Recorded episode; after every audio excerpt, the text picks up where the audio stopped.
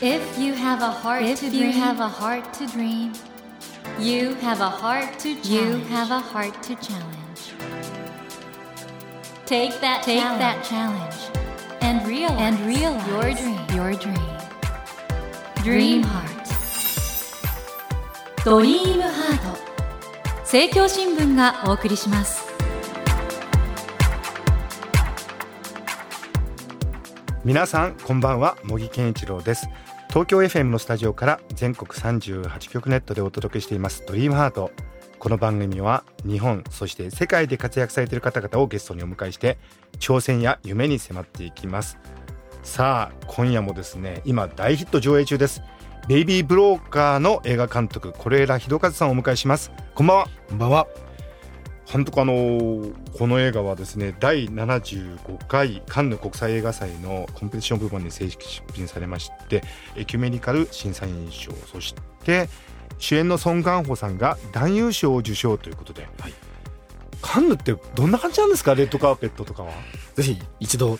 行ってみたいですけどそんなにね勝手に行くわけにもいかないですからねもうだ常連だからなんか日常なんでしょうけどね監そんなことですよ。もうあそこは非日常です。本当に。監督一番最初に行かれたのは何の時ですか？一番最初に行ったのはもうね、本当にディスタンスって本当に実験映画みたいな映はいはいはい画で行って、ええそれが最初2001年です。で以来もうずっとカンヌの常連なんですけど、まあ、僕は映画好きなんてある程度分かるんですけど、このリスナーの方にいわゆるアカデミー賞とカンヌってなんかみんなどういう感じなんだろうって思ってる人多いと思うんですけどどどんな感じなんですかね？まあどっちが上下っていうことではなくて、うんうんうん多分まあアカデミー賞はもともとはまあアメリカの国内のはい賞で、うんまあもちろん国際映画賞もあるんですけども、それも本当に端っこの端っこですから国内イベントだったと思います。はいアメリカで。だけどまあヨーロッパの映画祭特にそのカンヌとベネチアとベルリンというのが一番その国際映画賞としては歴史も古くて権威もあってっていう、良くも悪くも権威があるのでみんなそこをまあ目指してそこをワールドプレミアにすると特にまあ非英語圏の映画の作り手たちにとってはそこから自分の作品の展開がスタートはい。できるので、はい。ビジネスを考えた上でもやっぱその3つの映画祭のコンペでワールドプレミアっていうのがやっぱみんな目指す場所ではあるんですね。これあの是枝さんのような映画人にとってはなんか仲間に会える場所でもあるんですか？そうなんです。あのコンペの結果だけがやっぱり報じられるので競争しに行くように思われると思いますけれども、ええはい。まあ、僕らがオリンピック見る時もそうやって見てると思いますけども、あそこに行くとやっぱり一緒に今の時代同時代に映画を作っている作り手たちとこう再会できる場所だったりもするので、うん。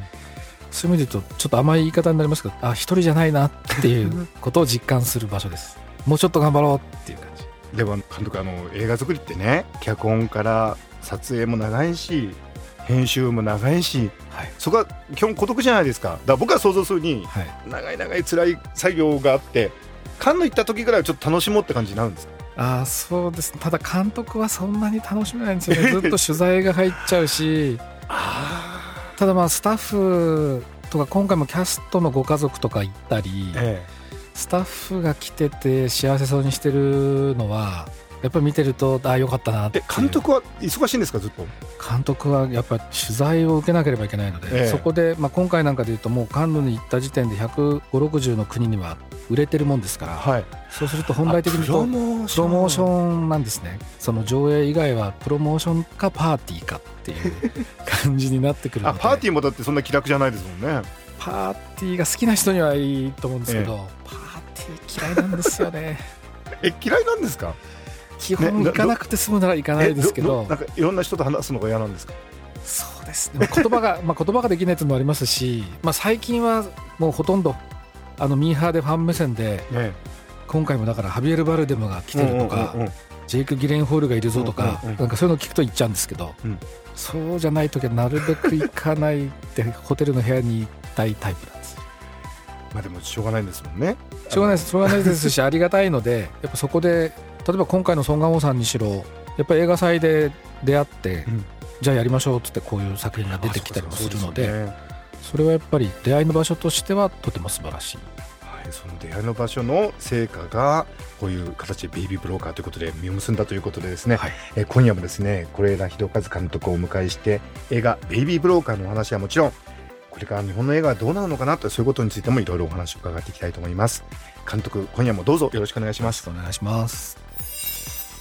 ドリームハート。それでは今夜もまずは是枝監督のプロフィールをご紹介します。えー、是枝裕和監督は1962年東京の生まれです。1987年に早稲田大学第一文学部文芸学科を卒業後テレビマンヨニオンに参加され主にドキュメンタリー番組を演出されます1995年幻の光で映画監督デビュー。誰も知らない。歩いても歩いてもそして父になる。海町ダイアリーなどで国内外の主要な映画賞を数々受賞されました。2014年には独立し制作者集団文福を立ち上げられました。2018年には万引き家族が第71回カンヌ国際映画祭で最高賞であるパルムドールを受賞。第91回アカデミー賞外国語映画賞にノミネートされました。そして是枝監督初となる韓国映画ベイビーブローカーが第75回カンヌ国際映画祭のコンペティション部門に選出され主要部門の授賞式前に発表される独立賞のエキュメニカル審査員賞を、そして主演のソン・ガンホさんが男優賞を受賞と2冠を達成し、日本では6月24日より全国で公開となり話題を集めていらっしゃいます。ということで、監督あの僕、監督のその人の見方がすごく好きで、絶対に誰かを糾弾するような映画撮られませんよね。そうですね。それはやりたく、なんか、こいつが悪くて、こいつがさえいなければ世界は平和になるんだっていうようなやつ出しちゃうと、すごく簡単なので、ええ、それだけはスマイってなります。僕、あの、監督の作品の中で一番好きなの一つが歩いても歩いてもなんですけど、はい、あの、意地の悪いお父さん？はい。あのお父さんの声ってどう見ても小津の爆笑に出てきたあの、おじいちゃんかな？はい。の声に似てません？ああ。爆笑は大好きです。なんか爆笑、すごく被っちゃうんですよね。お医者さんだし、はいはい。でもあのお父さんでさえなんか、そんなにだって悪い人とはして描いてないですもんね。うん。弱い人ですけどね。なんか孤独というか、随分ひどいこと言ってるんだけど。ひどいですけどね。だからなんかああいう役柄への愛情があるっていうか。なんだろう。愛情。面白がるってことかもしれないです。あ、面白がるんですか？あのね、キリンさん、うん、キリンさんと話してて楽しいのは、ええ、とにかくまあ嫌な人いるじゃないですか。はい、嫌な人会った時にも、なんでこの人がこんなに嫌な人になったのかを 考えるって言うんですよ。それはやっぱ面白がるってことだっつって。あ、もう、もうこの人のこと言ってやらずに、なんでだろうって考えていくのが面白いっつってて。僕はそういう面白がり方をキリンさんに結構学びました。僕、キーキリンさんってどうしても小津さんと被るとこなんですけど、小津監督の中にも、ちょっと異物としてね、はい、杉村春子さんみたいな。だから杉村春子さんっぽくないですか？小津さんの映画作品で言うと。やっぱキリンさん最初杉村春子さんの付き人をされてるので。そうでしたっけ？はい。小津さんの現場の杉村さんにも付き人で行かれたりしてるんですよ。じゃあ本物じゃないですか本物の杉村春子が彼女にとっては多分一つのモデルなんです。え、じゃあ、是枝作品におけるキキリンは、小津作品における杉村春子っていうのは本筋なんですね。本筋なんです。キリンさんの中には、その映画界の杉村春子と、テレビ界の森重久彌っていう、二人の DNA が入ってて、うん、僕はそのどっちも好きなもんですから、うん、キリンさんにはその、ある時は杉村春子になってもらい、ある時はすごくこう自由に動いてもらう森重久彌にもなってもらう。え、あの、じゃあ、例えば、キリンさんには演技指導とかしないんですか？演技指導、これ指導って難しいんですけど、うん、ただ、キリンさん基本的に僕の現場ではセリフにないことは言わないっていうふうに。意外ですね。そうなんですね。言ってくれていて、うん、ただ、その現場に入るまでにここはこういうふうに言ってもいいかとか、ええ、ここはこういうニュアンスで間違ってないかっていう確認はありますし、はい、ここは違うじゃないかっていうこともすごく率直には伝えてくれますけど、現場でこう、よくアドリブでっていうことは皆さんが考えてるようなことは実はそんなにないんです。これあの、あるインタビューでね、小津よりも成瀬美京の方が自分には影響を与えてるっていうようなことをちょっと言われたっていうテキストがあるんですけど、あはいはい、あれはどうなんですか、実際には？小津よりも成瀬の方が人間の弱さとかだらしなさとかがちゃんと僕は描かれてる気がして、なるほど。自分の、まあ、両親とか、自分も含めてですけども、登場できるとすると成瀬の映画だなっていう気がして。うん。おじさんが嫌いなわけじゃないんですけど、成瀬の方が、あの、いろんな意味で役者の芝居の演出とか、カメラの置き方もそうですけれども、はいはい、応用が効くんです。小津さんはもう小津さんだけだと思います。だから真似をしようとすると小津の真似になっちゃうんですけど、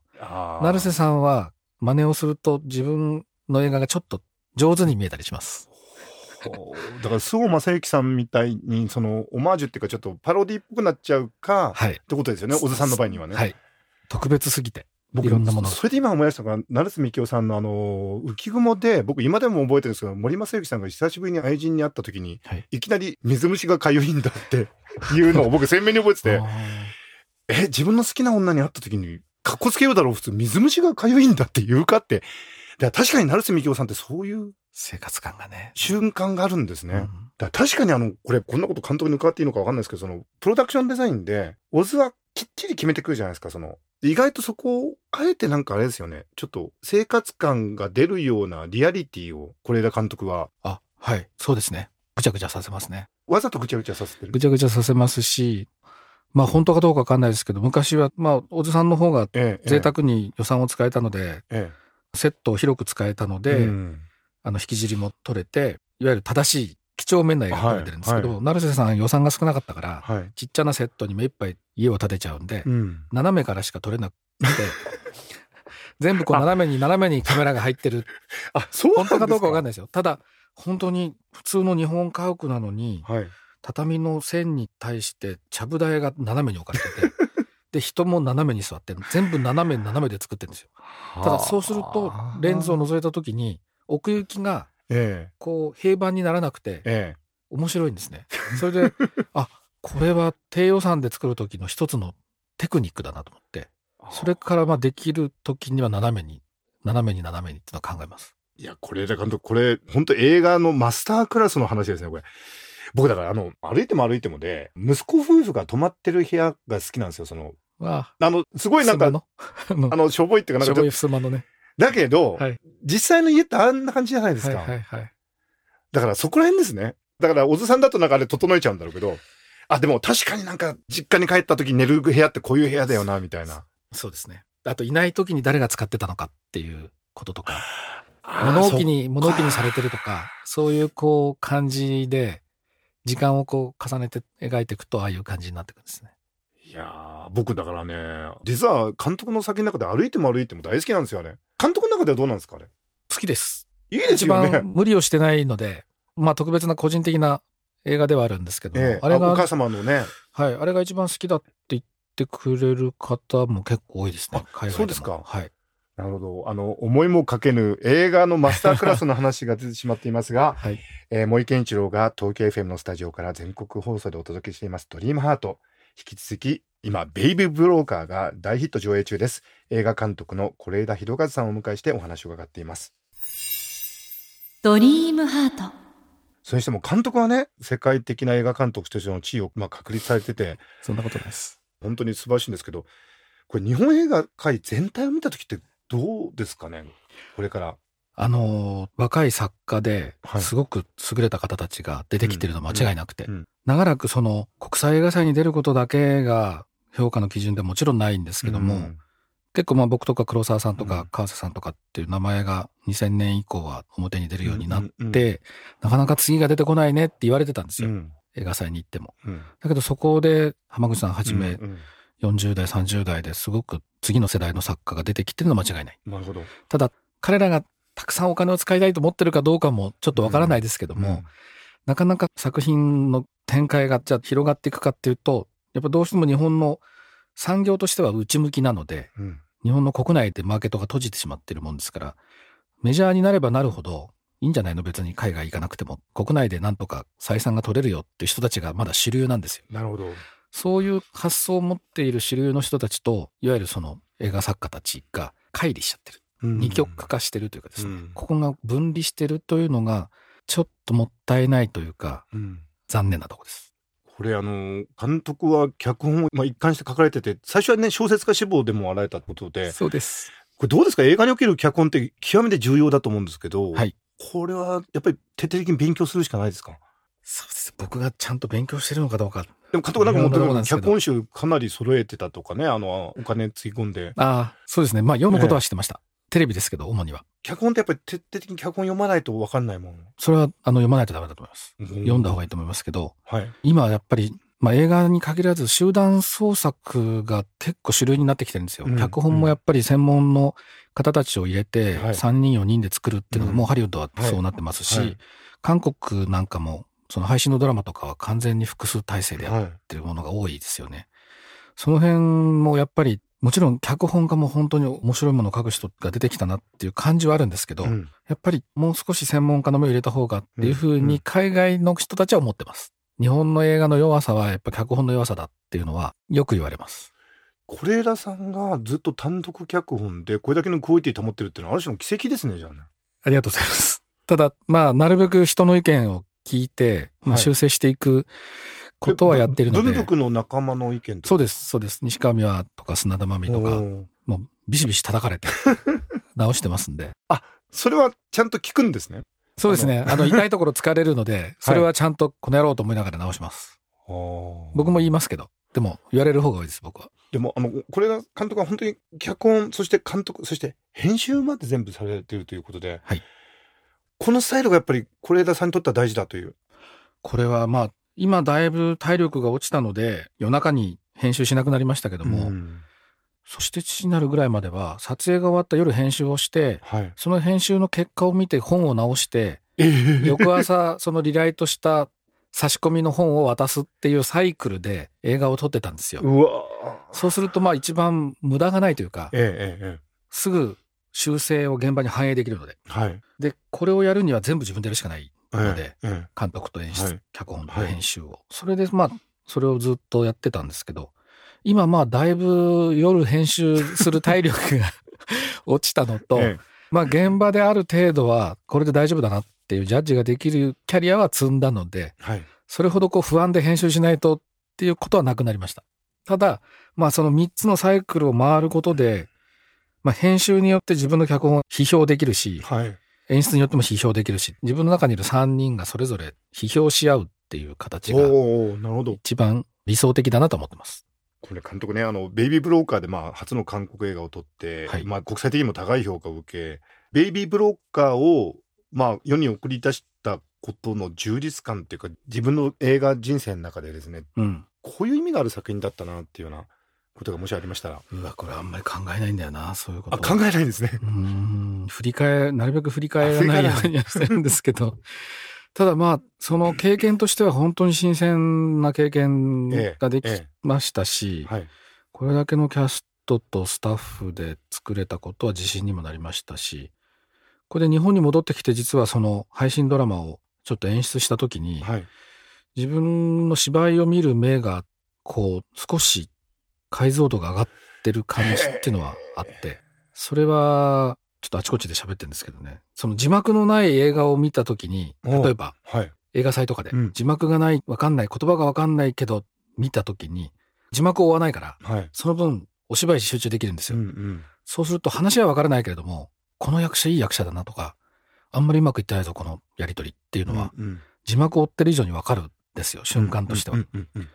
で、僕がベイビーブローカーでやってるのってほぼそれに近いから、あもちろん脚本は自分で書いてるので、はい。何を話してるかはわかりますけども、ニュアンスとか。ニュアンスを拾ってく、掴んでく部分だけが勝負なので、それはもう現場でじゃあ本当韓国語を実際に生で聞きながらはい。それを実感してたってことですか？そうですね。そうじゃない部分、言葉の意味以外の部分を使うっていう訓練を、まあ、3ヶ月以上したっていうことで、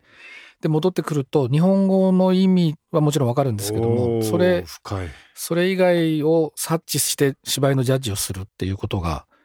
あ、結構できるなと思って。これ逆に言うと監督あれですねだから日本語の場合意味に頼っちゃってるから、はい本当はそこの意味じゃない非言語的なことを我々察知すべきなのかもしれないですね本当は多分そうなんだなってことに気づきました。じゃあその精度が上がったとそう、いつまで上がったままいけるかわかんないですけど、今は上がってると思います。すごい話を聞きました。皆さん世界の是枝監督の映画人としての精度がさらに上がった「ビービーブローカー」ぜひご覧ください、えー、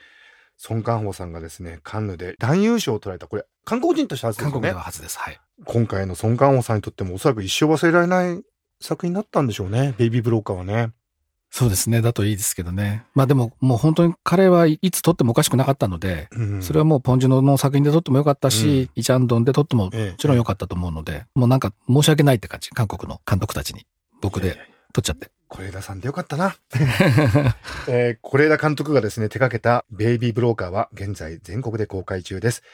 監督、まだ作品をご覧になってないリスナーの方々にメッセージをお願いできますでしょうか？はい。まあ、題材は赤ちゃんブローカーの話なんで、ちょっと重たいと思われるかもしれませんけれども、茂木さんおっしゃっていただいたように、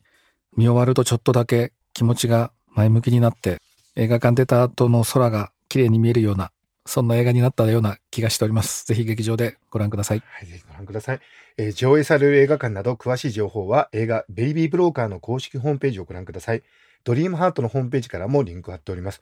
監督、あの、この番組はですね、夢や挑戦がテーマなんですが、はい、監督のこれからの夢、挑戦何でしょうか？生涯現役。そうですか。じゃあもう、100歳になっても映画撮ってる感じですかね。え、ぜひ。楽しみにしています。皆さん、とりあえず、是枝監督をさらに前に進めたこの素晴らしい映画、ベイビーブローカー、ぜひ大ヒット上映中ですのでご覧ください。ということで、森健一郎が東京 FM のスタジオから全国放送でお届けしています、ドリームハート。今夜も映画監督の是枝裕和さんをお迎えしてお送りしました。監督、2週続けて本当にありがとうございました。ありがとうございました。Never let go of that dream. Never forget, never forget that heart to challenge. Dream Heart. 茂木健一郎が東京 FM のスタジオから全国38局ネットでお届けしてきました「ドリームハート今夜も映画監督是枝裕和さんをお迎えしましたがいかがでしたでしょうか？まあとにかくね是枝監督本当にずっと映画を撮り続けたいということでねやっぱり僕ね是枝監督すごいなと思うのはこれだけ世界的な大監督なんですけど一作ごとになんか進化していくというか新しい作品世界を開いている気がするんですね。今回の「ベイビー・ブローカー」でも初の韓国映画ということで今までとちょっとまた違ったね質感の作品になってると思うんですけども。ですからぜひ是枝監督にはですねこれからもたくさん映画を撮っていただいてまだまだ広がる是枝ワードというかですね